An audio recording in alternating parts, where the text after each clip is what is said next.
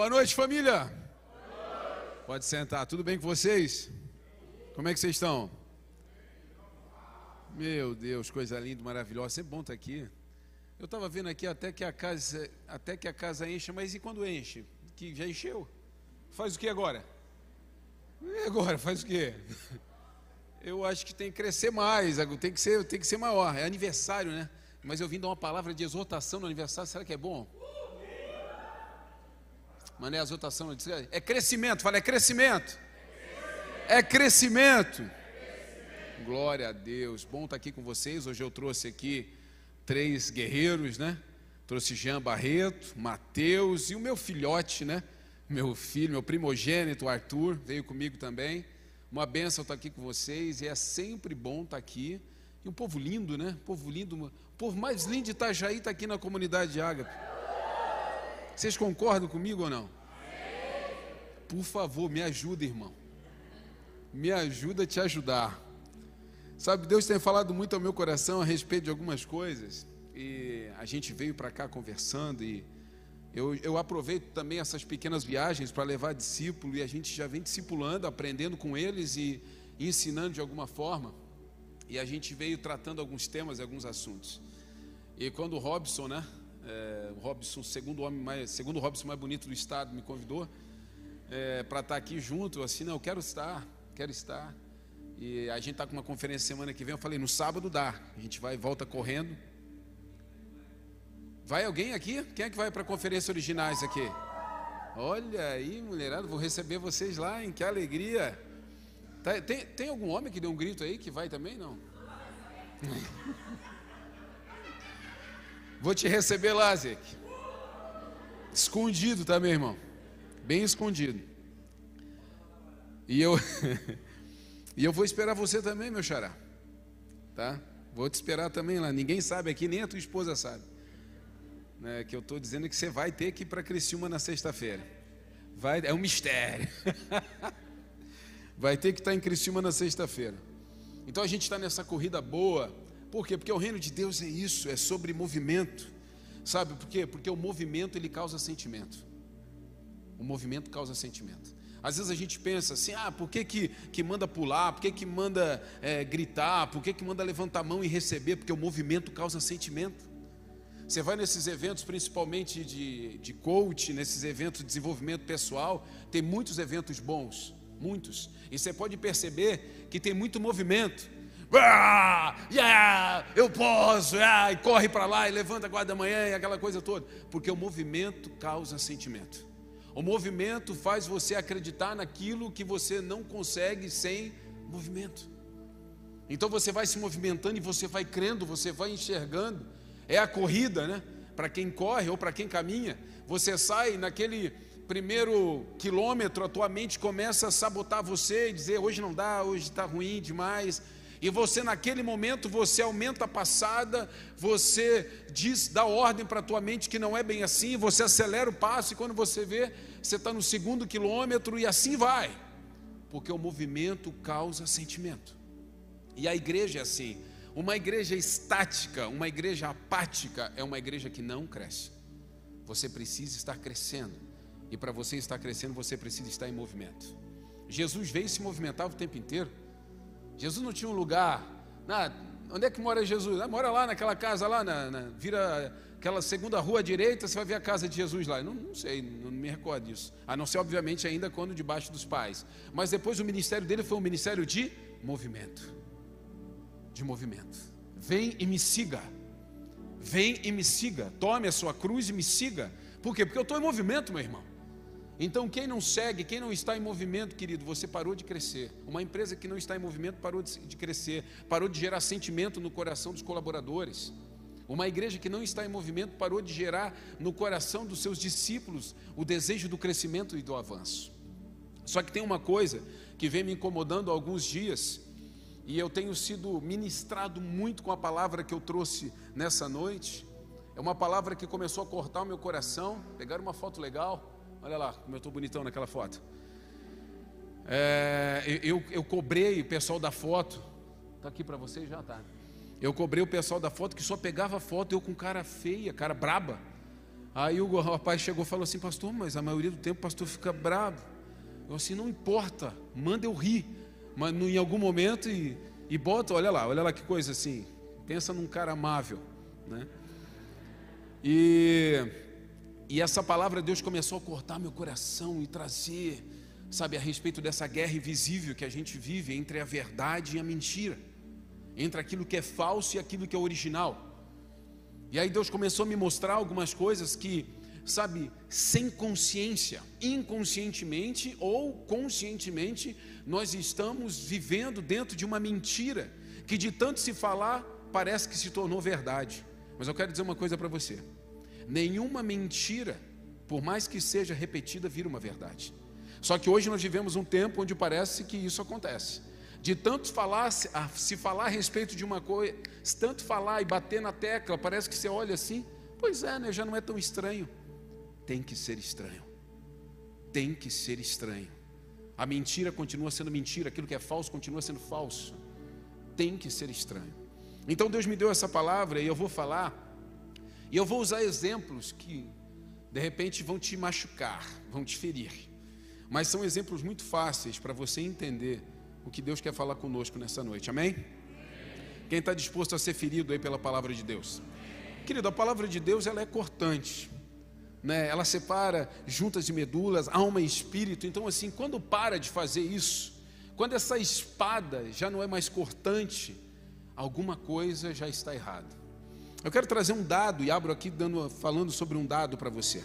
O Brasil perdeu em 2020 cerca de 287 bilhões para o mercado ilegal, segundo o levantamento do Fórum Nacional contra a Pirataria e Ilegalidade. 287 bi. Isso em 2020, início da pandemia. Depois da pandemia, os números mudaram, então eu procurei buscar um número ainda quando não tinha pandemia. Quase 290 bilhões de perda por um mercado pirata de coisas falsas. Estão comigo, sim ou não? E sempre que você sair do original e for para o falso, sempre que você sair da verdade e for para a mentira, isso vai gerar prejuízo. Pode não ser agora, mas um dia o prejuízo vai chegar. Sempre que você estiver vivendo uma vida de mentira, uma vida de falsidade, sempre que você sair do original de Deus, da verdade absoluta de Deus, e circular num outro ambiente que não é aquele, vai dar prejuízo para você. Vai chegar o boleto. A gente está falando sobre isso agora uma hora chega o boleto, uma hora chega a conta. A hora que você compra, você está sorrindo. A hora que você paga, meu irmão, aí é complicado. Vamos adiante. Um novo mercado foi criado para que as pessoas coubessem dentro dele. O que, o que é esse mercado de falsificação? Eu vou entrar agora no mercado. O mercado que nós vivemos, que estamos acostumados, e é tão diabólico isso que eu vou falar.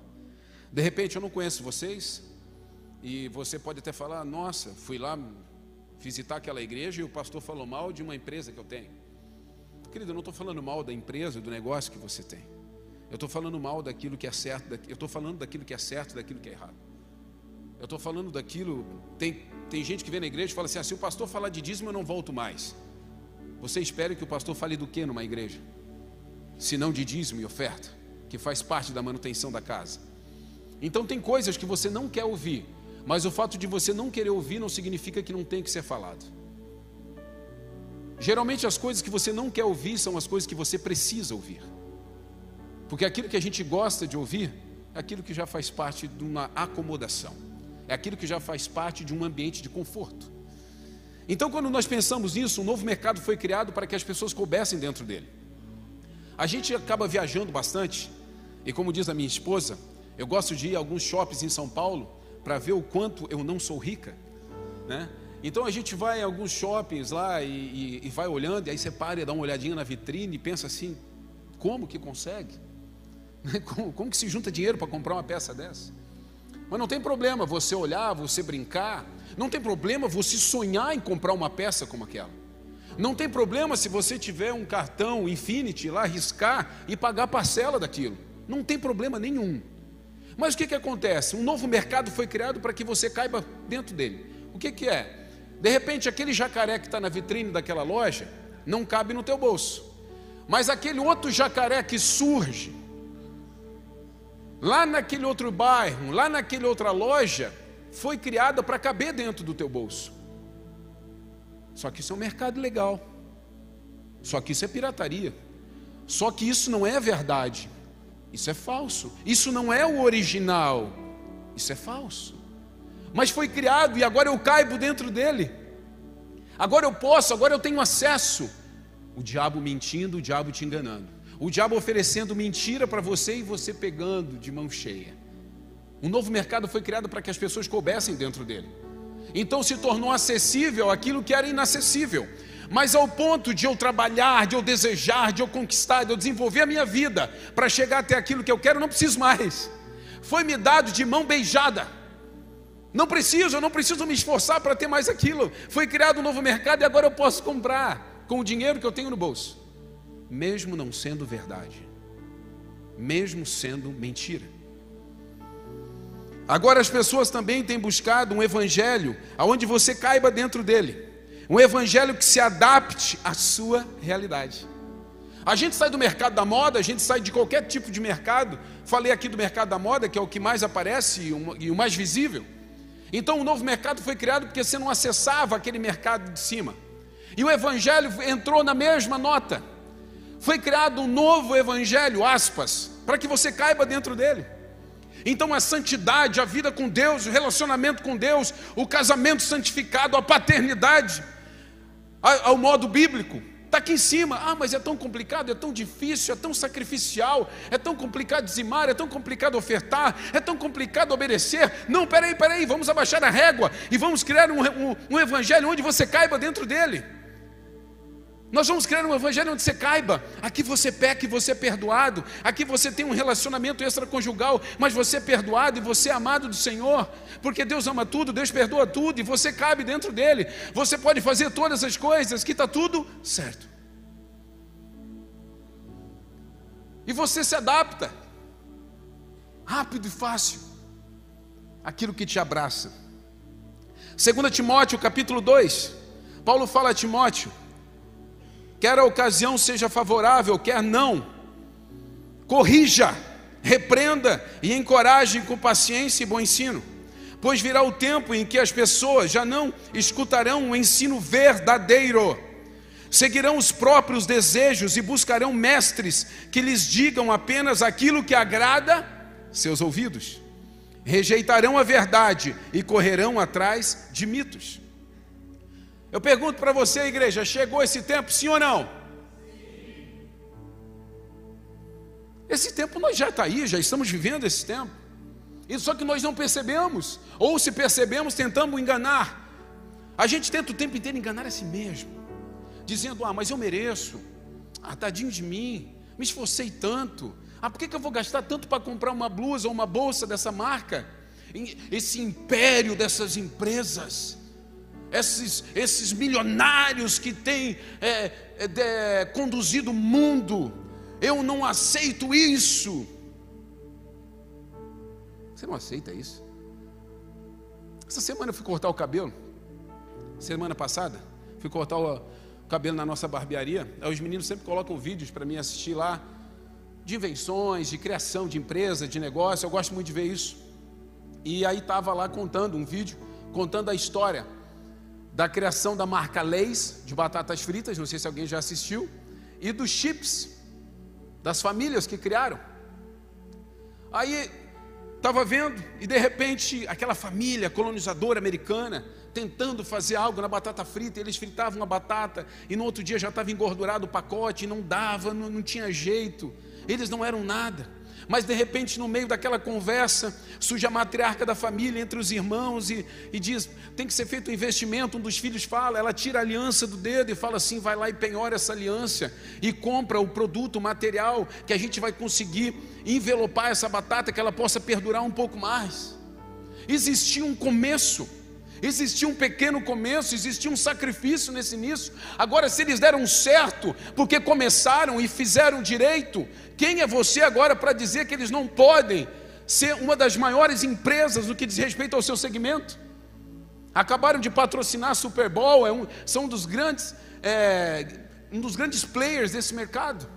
Os chips, a mesma coisa, uma família que começa dentro de casa, fazendo manualmente, com amido de milho.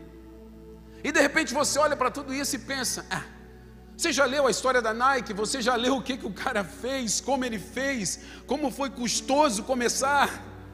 A loucura de ir voltar para a China, negociar, pedir dinheiro em banco, e de repente você se coloca na frente e diz assim: Eu acho injusto cobrar esse preço. Quem é você? Eu acho injusto a gente ter que viver um evangelho de sacrifício. Eu acho injusto a gente ter que dizimar, ofertar na igreja. Eu acho injusto a gente ter que obedecer a palavra de Deus. Eu acho injusto a gente não fazer sexo antes do casamento. Eu acho injusto a gente ter que ver uma vida de princípios e de valores. Quem nós somos em relação à palavra de Deus? O que você está dizendo é que o sacrifício de Jesus não vale nada. O que você está dizendo é que Deus, Criador de todas as coisas, não vale nada. Você não está dando valor para o começo, quando você não valoriza o fim. Então Paulo fala a Timóteo, e ele fala a Timóteo: Timóteo, vai chegar o tempo, e o tempo chegou. As pessoas vão criar ambientes onde elas consigam alcançar tudo que elas desejam, vão estar buscando aquilo que elas querem ouvir. Aí eu não vou naquela igreja, não, porque aquele pastor Robson lá, ele, sei lá, ele exorta, ele fica o tempo inteiro falando de Bíblia. Eu vou naquela outra igreja, que o outro pastor é mais paz e amor. Woodstock. 1970. Tudo vale, tudo pode. Deus é amor, graça. Vá lá, faz o que você quiser e um dia você vai ser perdoado e está tudo certo. Ah, é isso que eu quero ouvir, então eu vou ali, os comichões, os ouvidos, que algumas versões falam. Então Paulo está alertando Timóteo. As pessoas estão fugindo da verdade, estão correndo para a mentira, porque você cabe dentro da mentira. Então, ao invés de eu ter um, gerar um sacrifício dentro do meu coração, a minha esposa olhou uma bolsa numa dessas vitrines e falou assim: Nossa, que vontade de comprar aquilo entrou na minha mente. Que vontade de ter uma bolsa dessa. Não ganhou ainda, só para vocês saberem. Mas aquilo entrou no meu coração e eu pensei: Cara, eu vou dar uma bolsa dessa para ela um dia. Não sei quando vai chegar, mas eu botei. Agora tu acha que, que eu vou no mercado, no câmbio negro, buscar lá e eu não vou ter cara de entregar uma bolsa dessa para ela. Mas se eu conquistar, se eu batalhar, se eu me virar, se eu der jeito, as coisas vão acontecer. Eu não aceito que o diabo me rebaixe, me entregue dizendo assim, como na minha mão que é mais barato. Hoje nós temos vivido um evangelho onde o diabo tem dito assim: a régua desceu. Ei, Jesus é a nossa justa medida. Cristo é a nossa justa medida. Só que o diabo rebaixou, jogou lá embaixo e falou assim: Ó, vem aqui, eu vivo nesse evangelho que está tudo certo. E tem um monte de cristão vivendo nesse evangelho aqui. Esse evangelho fácil. Pessoas se adaptam facilmente a uma nova uma falsa realidade. O ambiente que você vive e os frutos que produz revelam o que você carrega. Querido, a gente se adapta facilmente a uma falsa realidade. A gente começa a conviver com tudo que é falso, a gente não sei, eu não parei para contar e eu vou citar aqui alguns versículos que falam a respeito de alerta, falsos mestres e falsos profetas. Por que, que Deus falou tanto sobre isso? Por que, que Deus usou tantos homens para falar sobre falsos profetas e falsos mestres que viriam? Querido, quando você está dentro de um ambiente que tudo é falso, essas pessoas vão chegar e vão parecer falsas para você, sim ou não? Não. Porque você já está inserido dentro de um ambiente. Aquela palavra vai ser gostosa, aquele som vai ser familiar, porque você já está acostumado a viver dentro de um ambiente de falsidade, você já está acostumado a viver dentro de um ambiente de mentira. Então, quando essas pessoas falarem, eles não vão ser falsos profetas. Você vai defender, você vai levantar bandeira a favor deles, porque aquele ambiente já é familiar. E a igreja está sendo enganada, o diabo não ia chegar levantando alguém do nada, falando mentiras por um povo que acreditasse na verdade. Primeiro, ele ia colocar o povo na régua embaixo, vivendo na mentira. E depois os falsos profetas chegariam. Por isso que é uma visão de futuro. O ambiente que você vive, os frutos que você produz, revela o que você carrega. A gente, a gente revela o tempo inteiro. A gente revela o tempo inteiro. Eu não sei vocês, mas às vezes eu vejo as pessoas, elas estão se importando muito mais em parecer do que ser. Então, o que me importa é usar um tênis daquela marca, não importa se o tênis é falso. Eu estava conversando com os meninos, falando para ele, cara, se eu não tenho condição de comprar uma roupa da marca tal, porque uma camiseta, sei lá, é 500 reais, vai numa loja e compra de qualquer marca e usa essa camiseta. E está tudo certo. Mas por que não, pastor? Mas eu quero usar aquela marca. Você está se importando muito mais em, apare... em parecer do que ser. Você quer parecer, você não quer ser. É diferente. É o Evangelho. O que, que tu és? Eu sou evangélico. O que, que tu és? Eu sou cristão. Ah, é mesmo, é? Mas os frutos não revelam que você é isso. As pessoas que moram e que vivem com você, que trabalham com você, não veem isso em você. É porque você diz que é, mas a sua vida não transpira isso. Viver no engano para alguns já é natural. Ostentar para muitos já é mais importante do que viver. É mais importante eu mostrar que eu tenho do que eu ter. Mateus 7,15 fala isso. Tomem cuidado com falsos profetas. Ó, começou. Tomem cuidado com falsos profetas que vêm disfarçados de ovelhas, mas que na verdade são lobos esfomeados. Vocês os identificarão por seus frutos. É possível colher uvas de espinheiros ou figos de ervas daninhas? Da mesma forma, a árvore boa produz frutos bons, e a árvore ruim produz frutos ruins. A árvore boa não pode produzir frutos ruins, e a árvore ruim não pode produzir frutos bons. Toda árvore que não produz bons frutos é cortada e lançada no fogo. Portanto, é possível identificar a pessoa por seus frutos. A gente consegue naturalmente enxergar as pessoas por aquilo que elas produzem. Às vezes vem um líder ou vem um discípulo da igreja conversar comigo, que eu já conheço um pouco da realidade deles. Às vezes eu falo assim: ah, queridão, não precisa nem falar, deixa eu falar primeiro já. Que você vai me contar, eu já vejo em você, eu já vejo na tua história, eu vejo o jeito que você trata teu filho, eu vejo o jeito que você anda com a tua esposa. Você vem falar que o teu, teu relacionamento está em crise, isso aí é, é perceptível, é visível. Quais são os frutos de um relacionamento em crise? Você chega antes, a mulher depois, você sai depois, a mulher antes, vocês nunca estão juntos, eu nunca vi vocês abraçados, eu nunca vi uma mão dada, eu nunca vi um beijo no rosto, eu nunca vi um, um, um carinho, eu nunca vi nada em você. Isso revela muito. Isso revela muito. Mas a gente se acostumou tanto a viver nesse ambiente onde parecer o suficiente, num ambiente onde a régua está lá embaixo. O que é um casamento mesmo? O que é ser pai mesmo? O que é ser mãe mesmo? O que é ser uma esposa mesmo? A régua desceu, mas a régua está em cima. A régua está em cima, a paternidade está em cima. Mas a gente desceu e nós estamos vivendo um evangelho que faz bem aos nossos ouvidos. Nós estamos vivendo família que faz bem aos nossos ouvidos. Lá embaixo. Tudo de forma deplorável. 2 Pedro 2, contudo, assim como surgiram falsos profetas entre o povo de Israel, também surgirão falsos mestres entre vocês eles ensinarão astutamente heresias destrutivas e até negarão o mestre que os resgatou, trazendo sobre si mesmo destruição repentina. Muitos seguirão a imoralidade vergonhosa desses mestres, e por causa deles o caminho da verdade será difamado. Em sua ganância inventarão mentiras astutas para explorar vocês, mas eles já foram condenados há muito tempo e sua destruição não tardará. Olha que interessante. Muitos seguirão a imoralidade vergonhosa desses mestres, e por causa deles o caminho da verdade será difamado. Destruirão, eles ensinarão astutamente heresias destrutivas e até negarão o mestre que os resgatou. Queridos, hoje fala-se de Jesus como segunda pessoa. O homem é a primeira pessoa, não é Deus Pai. O homem é a primeira pessoa. Deu certo o iluminismo. Deu certo o olhar para o homem como dono de si mesmo, como senhor de si mesmo.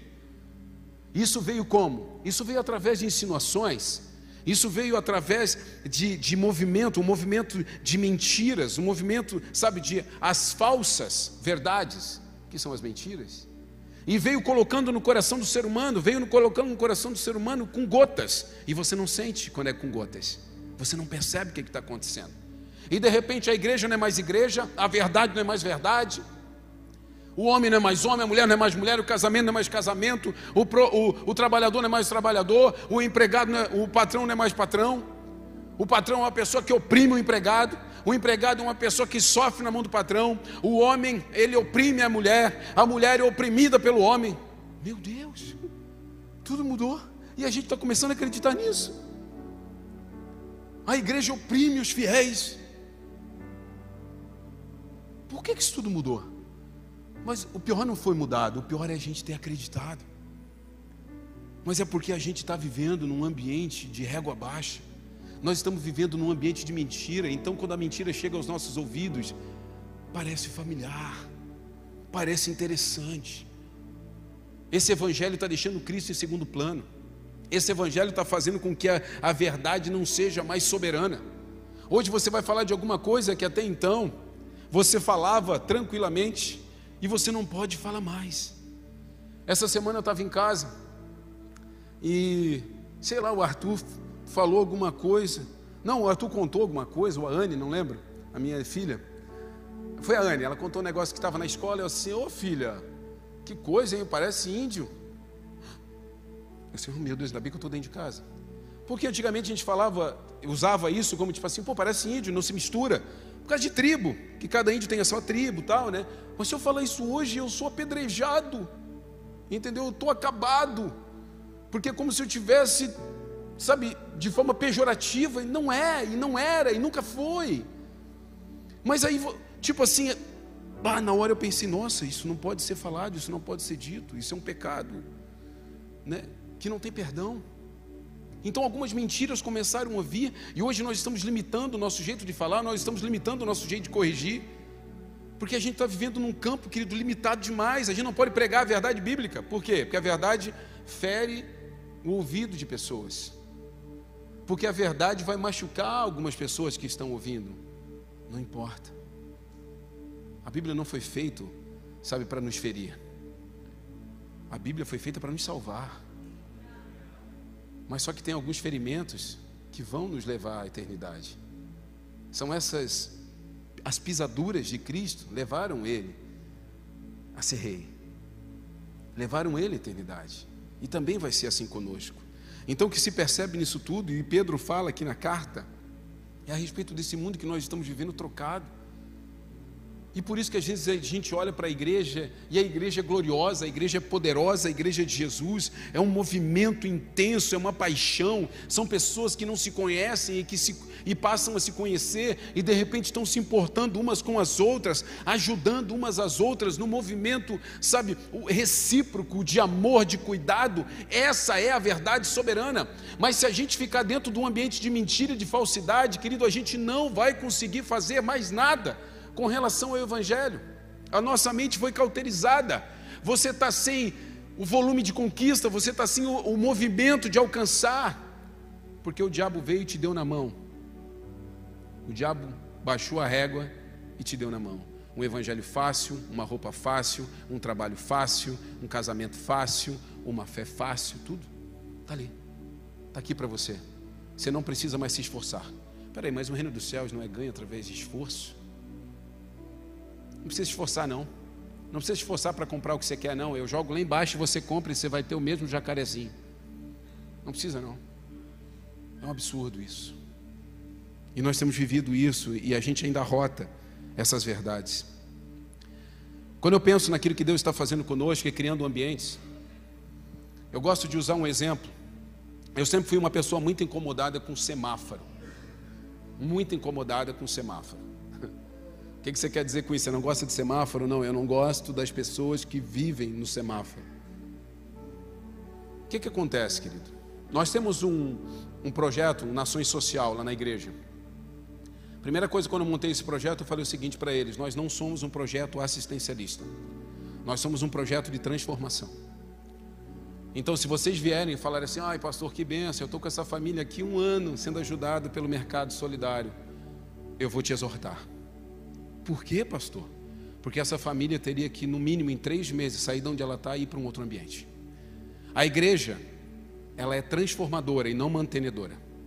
Existe uma diferença muito grande entre você amar alguém e você ter pena de alguém. Quando você tem pena de alguém, você sustenta ela na miséria. Quando você, quando você ama alguém, você transforma a vida dela e tira ela da miséria. Esse é o papel da igreja. Quando você para num semáforo e alguém vem pedir um trocadinho para você e você, ou oh, eu sou cristão, eu vou dar aqui um real. Sabe o que você está fazendo? Você está dando manutenção para que a pessoa permaneça ali. Você está validando aquela atitude. Você está dizendo assim, ó, continue, continue aqui, porque está dando certo. O início dessa semana eu tive uma reunião com o prefeito. Estava eu, mais um, alguns pastores, o prefeito, e depois chegou a pessoa responsável em Criciúma pela parte social da cidade. E nós estávamos conversando, eu sou muito ligado à parte social ali de Criciúma por causa do projeto. E nós estávamos conversando, eu estava parabenizando ele. Eu estava, Bruno, o nome dele, assim, Bruno, parabéns, cara, porque eu circulo, a gente tem circulado Brasil, principalmente interior, cara, terrível, grandes capitais, terrível, gente nas ruas, aquela coisa toda, e Criciúma, graças a Deus, é uma cidade que luta por isso. Tem uma casa de passagem, onde o morador de rua, todas as noites, passa a viatura da, do, da casa de passagem, levando até lá, dando um banho, só que seguinte, o prefeito lá é linha dura. Chegou na casa de passagem, por que, que você está na rua? Taranã, taranã, beleza, você vai tomar um banho, você vai ter janta, três dias você fica aqui, vou fazer currículo para você, tem porta de emprego, nós vamos te levar. Segundo dia o cara some, sumiu. Voltou para onde? Para o semáforo. Quem financia o cara no semáforo? Você. Você. O Bruno estava me dizendo que a média que as pessoas tiram é de 300 a 400 reais por semana no semáforo. Então, peraí, se eu vou para o semáforo, eu tiro 400 reais por semana, faça a conta. Hã? 4 vezes 4, 16, 1.500, 1.600 reais por mês. No meu tempo, na minha hora, levantando, na hora que eu quiser, com liberdade. Para que, que eu vou trabalhar e ser empregado de alguém para ganhar um salário mínimo que é menor do que esse? Então a gente está dando manutenção para as pessoas, ah, estou fazendo a minha parte. Não, você está fazendo errado. Você está dando manutenção para as pessoas na miséria. A igreja não foi chamada para isso, o cristão não foi chamado para isso. Tem algumas economias, tem alguma, não vou falar de política aqui, mas tem algumas vertentes políticas que querem o quê? Manter a pessoa na miséria para que essa pessoa não saia dali. Enquanto outros querem transformar a realidade. O papel da igreja é transformar a realidade. Aquele movimento, o movimento que você deixa com que a pessoa fique ali, querido, ela está vivendo na mentira. É como se ela acreditasse que ali é o lugar dela. Aqui é o meu lugar, eu sou um miserável, aqui é o meu lugar, é aqui que, e eu sou sustentado na minha miséria. A régua foi lá para baixo, mas o que, que ela olha? Ela percebe. Entre... Nós entregamos marmita por quase um ano na madrugada de Criciúma. Chegou um tempo que eu falei com o coronel, dentro de um relacionamento que a gente tem muito bom, e o coronel falou, pastor, o que, que você acha? Não vale a pena não, né? Eu assim, coronel, você está certo, não vale a pena. Eu estava sustentando o traficante. Porque a maioria das pessoas que estavam dormindo na rua, poucas, mas que estavam, era gente do tráfico. Aí eu falei assim: não, fui, evangelizei durante um ano, oferecemos, oferecemos centro de recuperação, oferecemos casa de passagem, oferecemos tudo. Não, tá bom aqui, tá bom aqui, não, tá tranquilo, pastorzão, tranquilo. Chegava um dia e ainda perguntava, ô pastor, o que, que é hoje? É frango ou carne?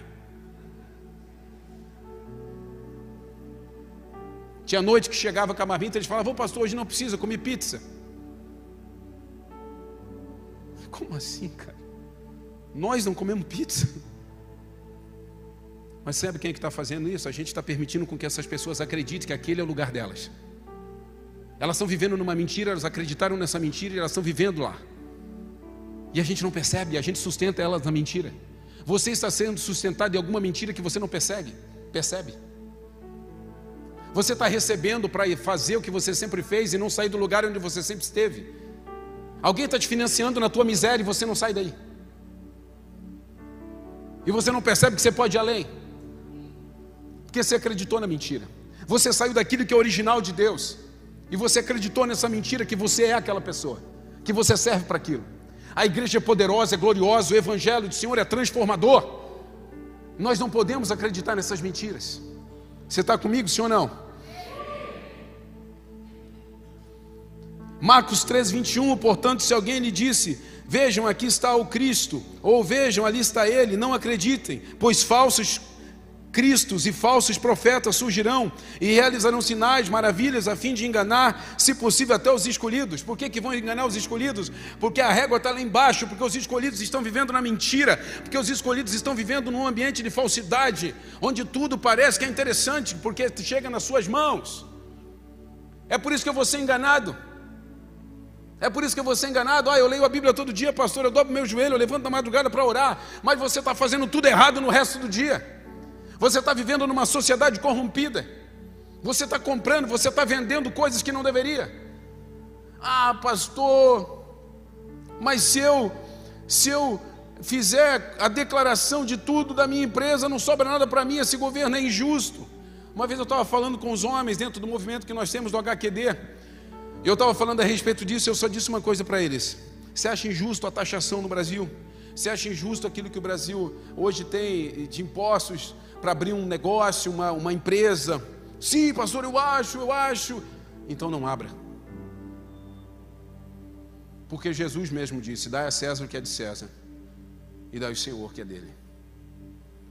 Querido, se você acha que é injusto, então não abra. Trabalhe de colaborador numa grande empresa, receba o teu salário e está tudo certo. Porque eu conheço pessoas que estão prosperando, que estão enriquecendo e pagando seus impostos. Não deixe nada nas mãos do diabo. Não deixe nada nas mãos do diabo, porque senão a régua está lá embaixo. Você está vivendo num ambiente de falsidade e você vai ser enganado o tempo inteiro. Se você não consegue pagar aquilo que você tem que pagar, então saia do ambiente que você está, porque você está se enganando. Ah, pastor, mas eu pensei. Não, não pense. Faça o que é certo. 1 João 4: Amados, não acreditem em todo espírito, mas ponham-no à prova, para ter a certeza de que o espírito vem de Deus, pois há muitos falsos profetas no mundo.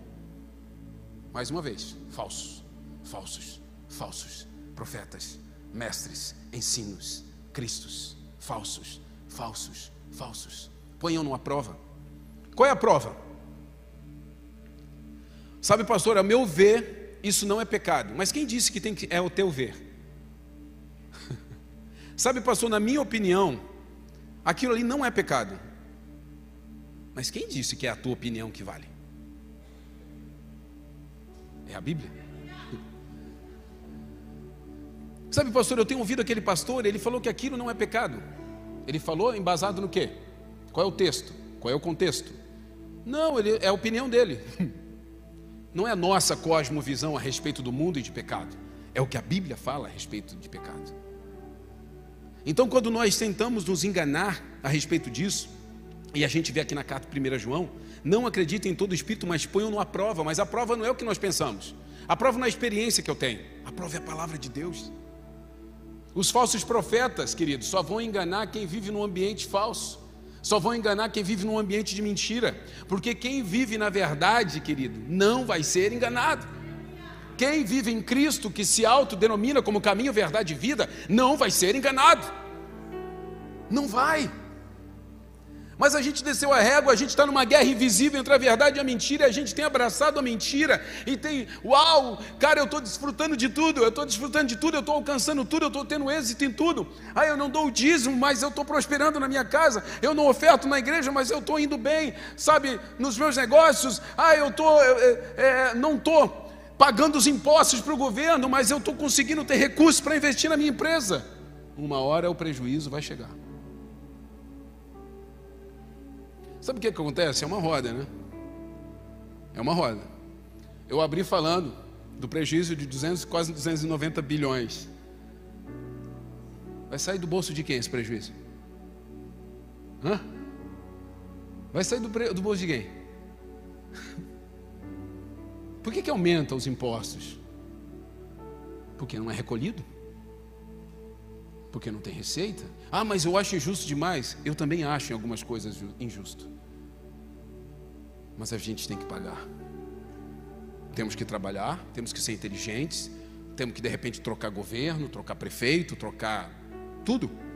Nós temos uma linha a seguir, que é a verdade. Siga pela verdade, ande pela verdade, não se desvie de forma alguma. Aí eu comecei a pensar no prejuízo da igreja. Eu falei, abri falando a respeito do prejuízo social, econômico do Brasil. A igreja está vivendo um evangelho barato, um evangelho acessível, um evangelho onde tudo pode, um evangelho falso. O casamento não é mais é, homem e mulher, paternidade você não pode mais corrigir filho. A gente está vendo um evangelho onde não tem mais sacrifício. Nós estamos vendo um evangelho onde você não precisa mais abrir mão de nada. Mas a primeira coisa do evangelho é vá até a cruz. Vá até a cruz, tome a sua cruz e me siga. Você tem que abrir mão da sua vida para ganhar uma nova vida. Como é que você não tem que abrir mão de nada? A primeira coisa que você tem que abrir mão é da sua vida. Como que não tem que abrir mão? Ah, eu vou quando eu quero, eu visito a igreja. Você não é um visitante na igreja, você é a igreja. Quando você falta, a igreja falta. A igreja sente falta. Quando você não está, a igreja não está completa. Você é a igreja. Essa é a verdade. Então, de tanto ouvirmos a mentira, nós estamos especialistas na mentira. Mas não é. E aí eu peguei um dado a respeito do prejuízo da igreja. Pode. Ó, igrejas de 200 anos e até mais antigas estão fechando as portas na Europa. Os edifícios cheios de tradição estão sendo ocupados por livrarias, estúdios de música e até boates. Por fora, as igrejas são maravilhas arquitetônicas, por dentro, majestosas obras de arte. São igrejas na essência, mas também prédios que se tornaram alvos da cobiça imobiliária.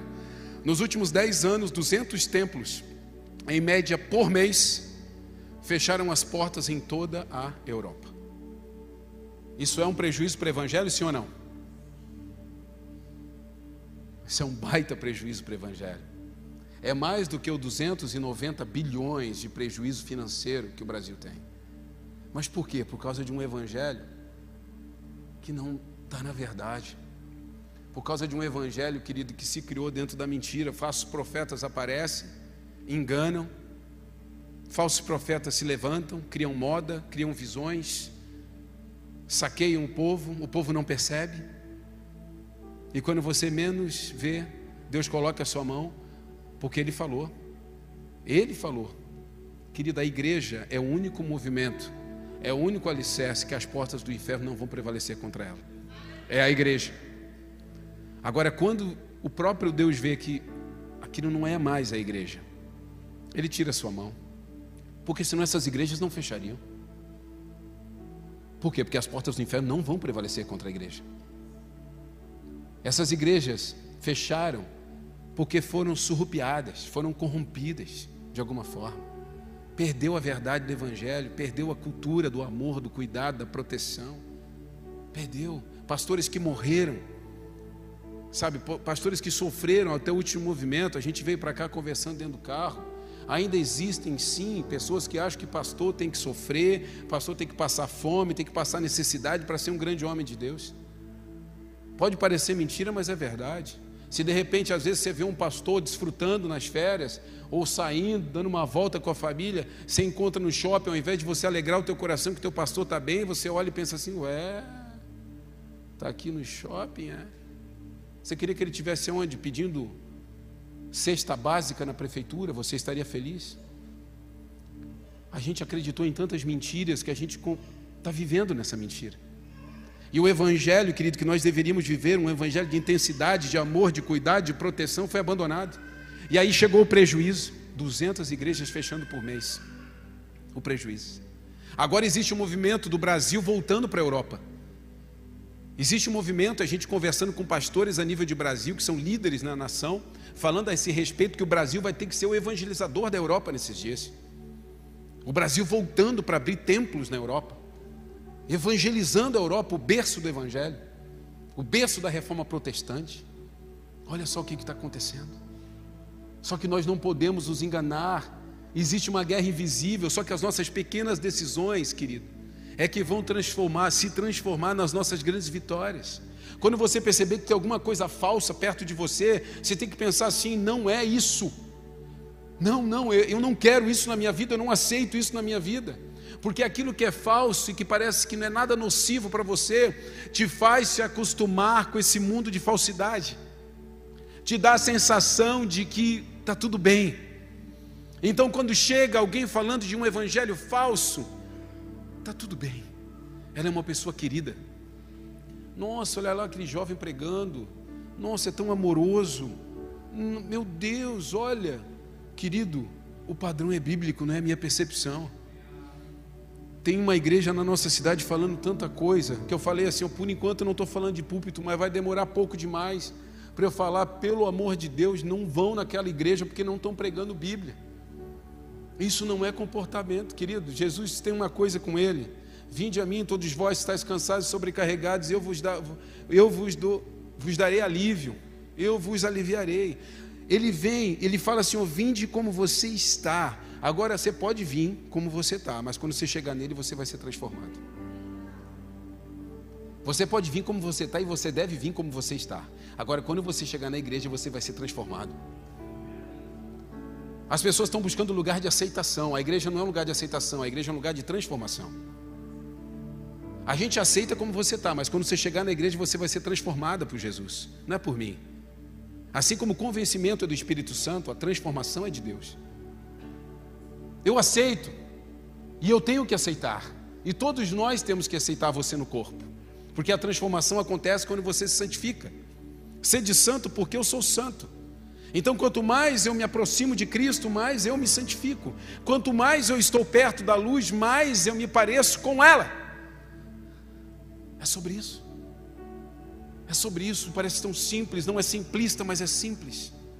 Me parecer com Jesus, caminhar atrás dele, entender que a Bíblia tem verdades soberanas e perpétuas.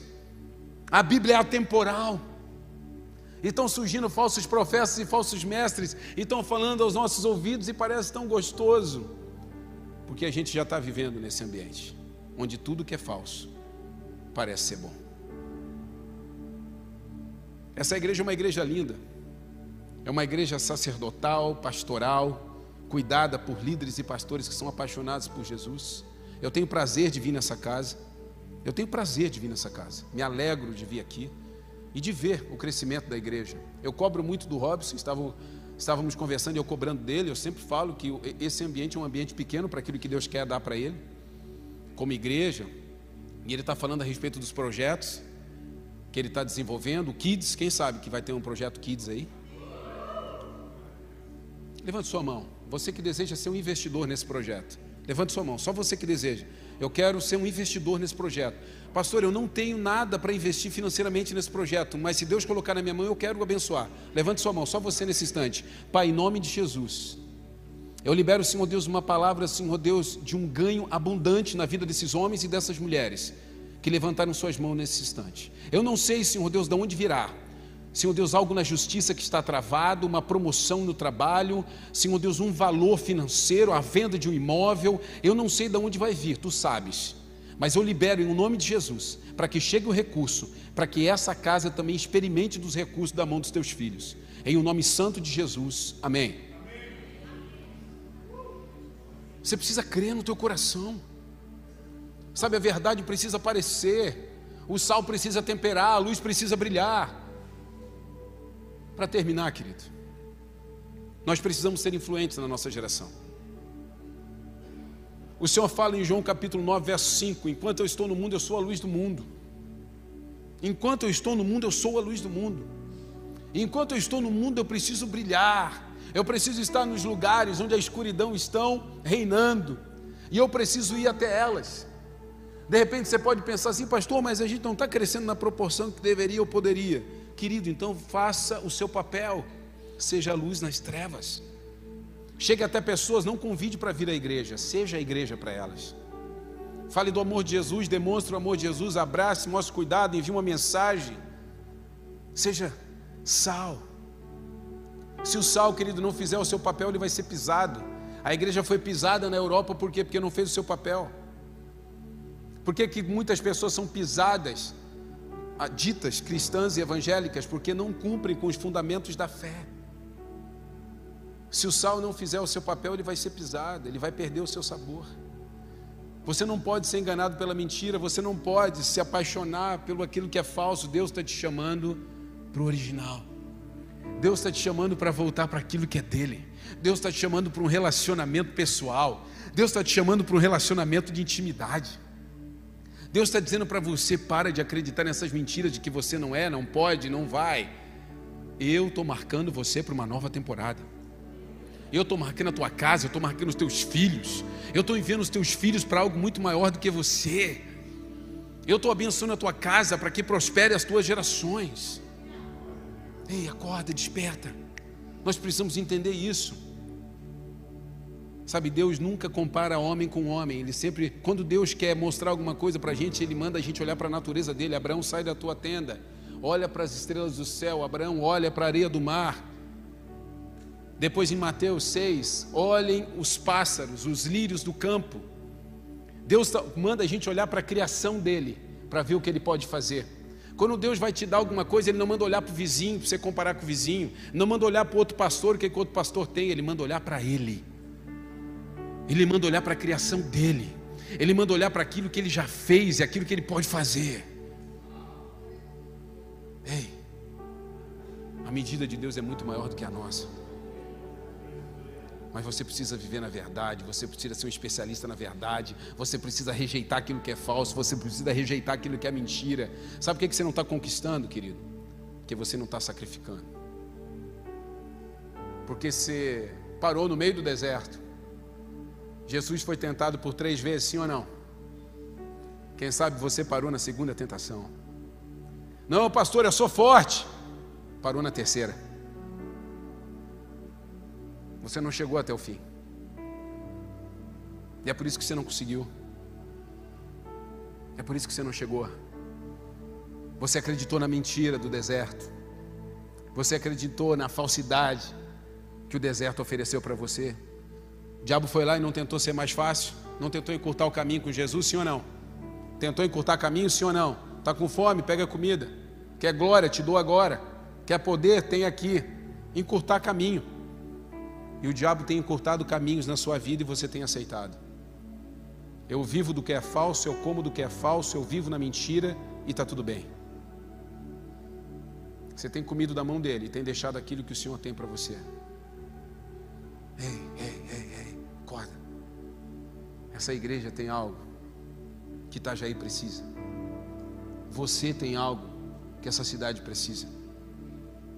Você carrega algo que essa cidade precisa ver, você tem palavras dentro de você que precisa queimar o coração de pessoas. Ei, jovens, você precisa incendiar o coração de outros jovens, faculdades, escolas. A verdade que queima dentro de você, jovem, precisa ser dita. Por muitas vezes nós ficamos calados quando a mentira está sendo falada. É, querido, às vezes rede social não é um lugar de debater, não. Mas às vezes dentro de uma sala de aula, às vezes num relacionamento familiar, social, ali você tem que se posicionar. Nós não podemos mais ser omissos. A verdade precisa continuar sendo soberana. Fique de pé, quero orar com você.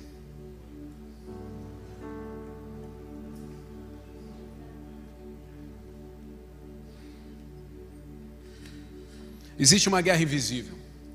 Nessa noite eu quis trazer para você que essa guerra não é tão invisível assim. Entre a verdade e a mentira, entre o original e o falso não é tão invisível. De repente você tem abraçado aquilo que é falso e aquilo que é mentira. Você parou no meio do deserto. Pastor, eu não comecei a viver o ministério que eu sonho. Pastor, eu não comecei a viver a jornada que eu desejo. Você parou no meio do deserto. Você recebeu das mãos daquele que você não deveria receber. O diabo baixou a régua e entregou uma medida que não é Cristo e você aceitou, porque era mais fácil. Nessa noite você vai pegar de volta a sua vida, você vai pegar de volta a tua consciência, você vai pegar de volta o teu caráter, você vai pegar de volta os teus princípios, e você vai levá-los até a cruz, e você vai dizer: Aqui está, Senhor, aqui está a minha vida para que eu tome uma nova vida, aqui está, Senhor. Não, eu não quero mais eu não quero mais aquilo que me alimenta que não vem das tuas mãos. Eu não quero mais nenhum poder que não emane de ti. Eu não quero mais nenhuma glória que não passe por mim e chegue até você. Fale com Ele, feche teus olhos. Eu te convido nessa noite a ter um tempo de intimidade e relacionamento com o Pai. Eu te convido nessa noite a lembrar dos assédios que você recebeu e que você aceitou. Eu te convido nessa noite de você perceber o quanto você tem desfrutado de um ambiente de mentira e de falsidades, e você se acostumou, e é por isso que hoje nem queima tanto os teus ouvidos quando alguma inverdade sobre o Evangelho é falada para você. É por isso que hoje sou até como interessante, algo que bate completamente de frente a princípios bíblicos, porque você já está imerso nesse ambiente de falsidade. Fale com o Pai. Fale com ele, fale com ele, fale com ele, fale com ele, fale com ele, fale com ele. Abre o seu coração nessa noite, abre o seu coração nessa noite. Não é o que o irmão está falando, não é como a irmã está orando. É o que você precisa dizer para ele, pai, eu pequei, Senhor, até aqui eu me enganei, eu tenho, eu tenho mentido a respeito de algumas coisas na minha vida, eu tenho usado, Senhor Deus, de coisas que não são originais, sabe, Senhor Deus, de alguma forma, Senhor Deus, eu tenho prejudicado pessoas. Não importa se o fulano tem muito, o que importa é que eu estou prejudicando a mim mesmo quando eu quebro uma lei, quando eu quebro uma regra. Entenda, quando você quebra um princípio hoje, amanhã esse mesmo princípio te quebra. Ah, Pai, me ajude a avançar, me ajude a crescer, me ajude a entender que aquilo que vem das tuas mãos, mesmo que seja através de sacrifício, vai ser muito melhor do que aquilo, Senhor Deus, que eu vou receber de forma fácil das mãos do, do inferno, Senhor Deus.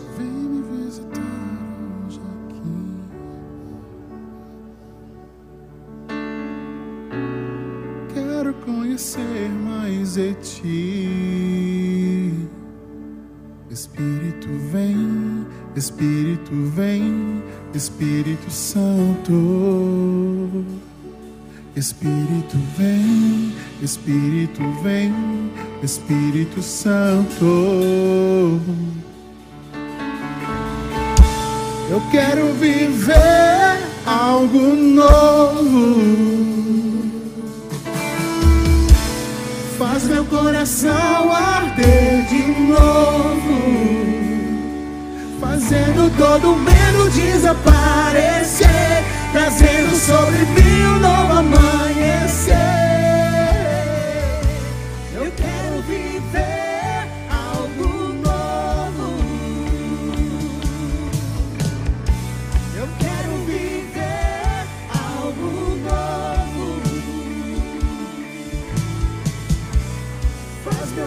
Coração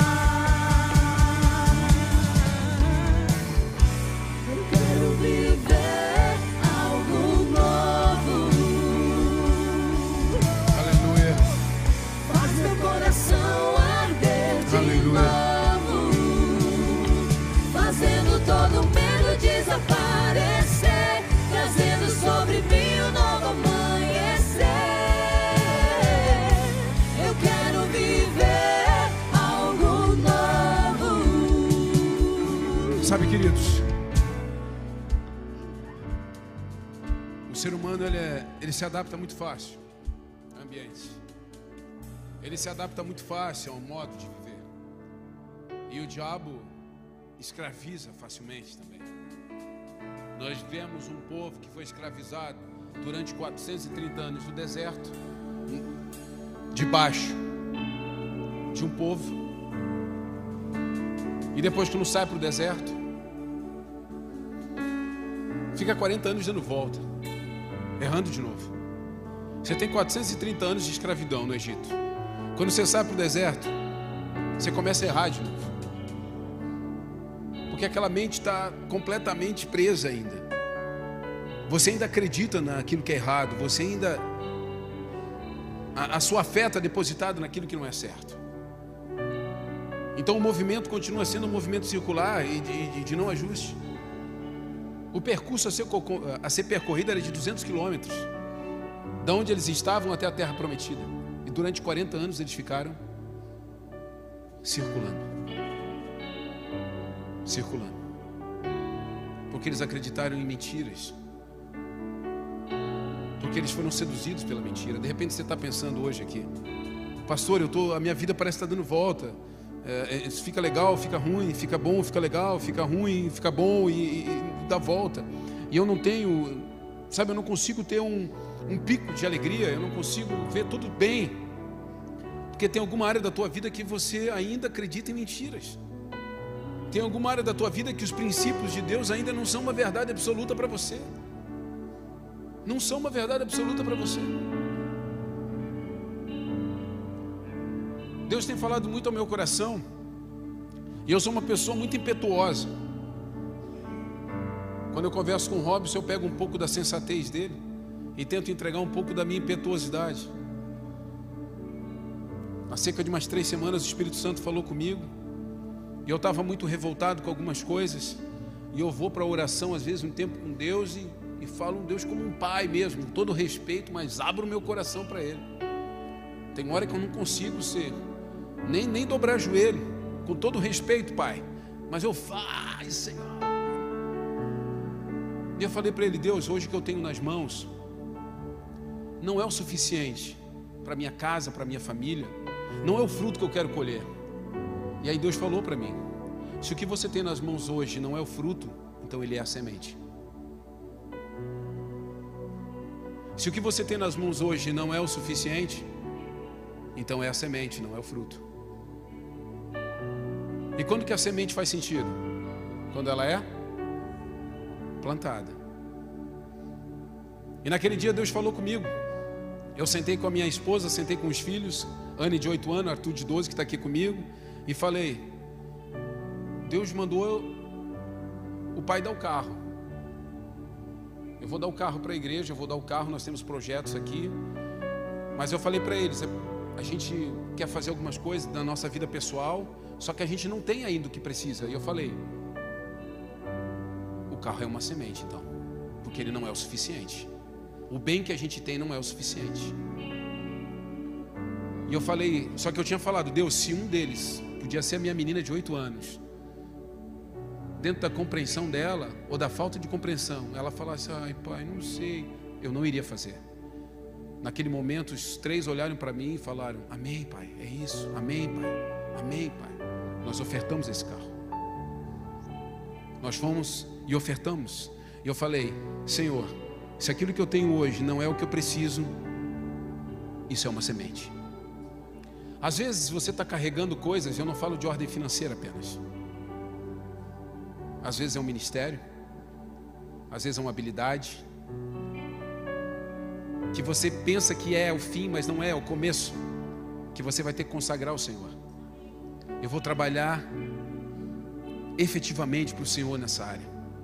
Cara, eu quero ser um evangelista dentro do meu mercado, eu quero ser um evangelista dentro da minha área de trabalho. Eu vou consagrar por completo, porque eu não estou vivendo aquilo que eu gostaria. Às vezes pode ser financeiramente também. Mas às vezes a gente carrega coisas, querido, que a gente acha que é o fim, mas Deus está falando, não, não, é só o começo. Às vezes você vai chegar com Isaac até o topo do monte, Deus vai falar assim: não, não precisa deixar aqui não. Leva de volta. Eu só queria conhecer o teu coração. Mas eu quero que você venha. Eu quero que você ande três dias na minha direção. Eu quero que você ande três dias na minha direção. Eu quero que você pense três dias que você está sacrificando por minha causa. Venha, Abraão. Às vezes o que está faltando para nós é isso, essa caminhada de sacrifício. Às vezes o que está faltando para nós é essa lágrima que vai correr dos nossos olhos quando a gente entregar aquilo que a gente mais ama. Às vezes o que está faltando para a gente é esse evangelho, querido, que corta o nosso coração. É esse evangelho que Paulo vivia, sabe, com tanta intrepidez, que escrevia suas cartas, mesmo debaixo de chibatadas e cercado de uma prisão completamente inóspida. Às vezes o que falta para a gente é uma história. Às vezes o que falta para a gente é um testemunho. Às vezes o que falta para a gente é um movimento para gerar a fé que nós tanto necessitamos. Chega de mentira.